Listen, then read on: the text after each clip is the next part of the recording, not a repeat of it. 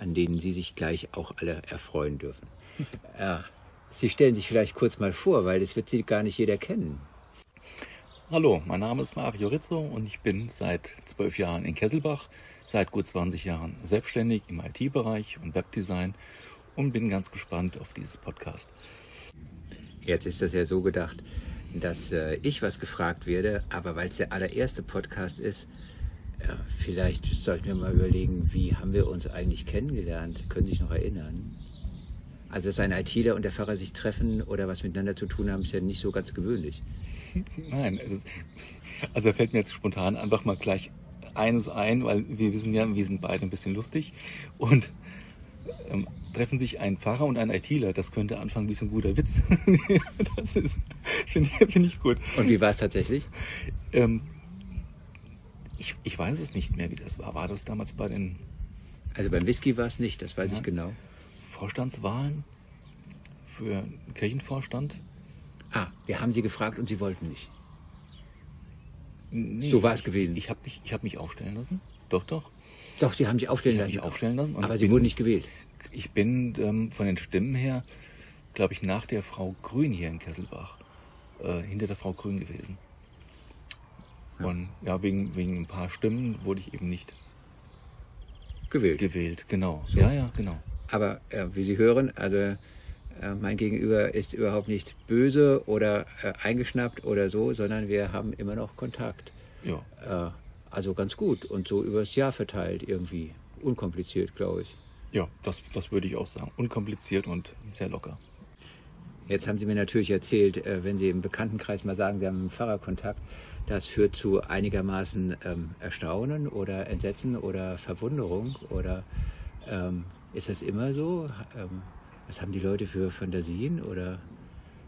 Also tatsächlich, ähm, die einen oder anderen sind, sind wirklich verwundert, wenn sie hören, dass ich Kontakt oder häufiger mal Kontakt mit unserem Pfarrer habe. Das ist anscheinend was sehr Ungewöhnliches, was ich jetzt so an nicht wirklich nachvollziehen kann.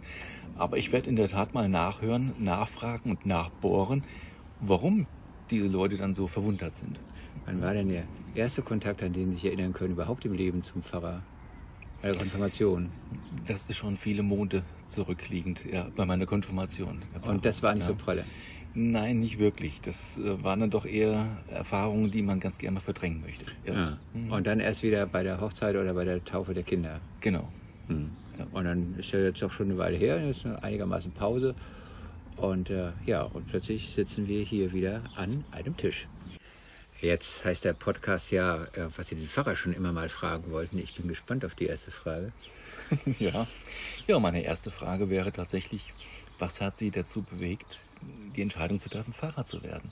Also sage ich Ihnen natürlich gern, ähm, ist auch nicht schwierig, aber mal ganz im Ernst, warum wollen Sie das wissen? Nun ja, ich würde diese Frage natürlich auch einem Gynäkologen stellen. Ich bin einfach nur neugierig.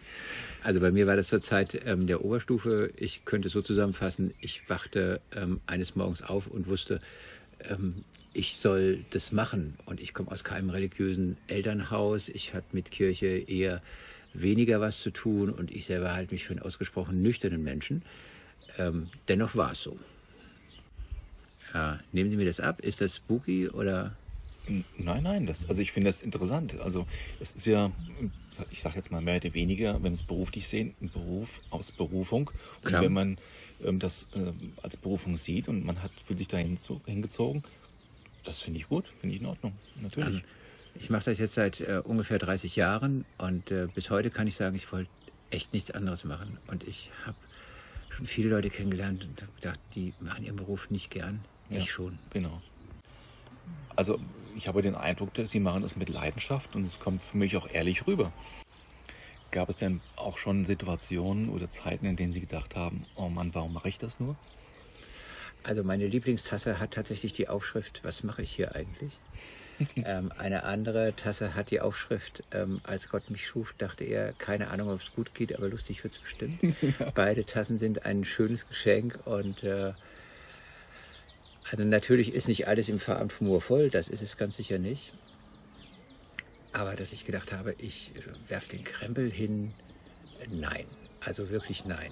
Es gibt immer schwierige Phasen, es gibt immer mal ähm, sehr unverschämte Leute ähm, oder auch sehr humorlose Leute, solche, die zum Lachen im Keller gehen. Ja. Ähm, klar, aber es gibt eben auch sehr bewegende Momente und äh, ganz viele normale Momente und äh,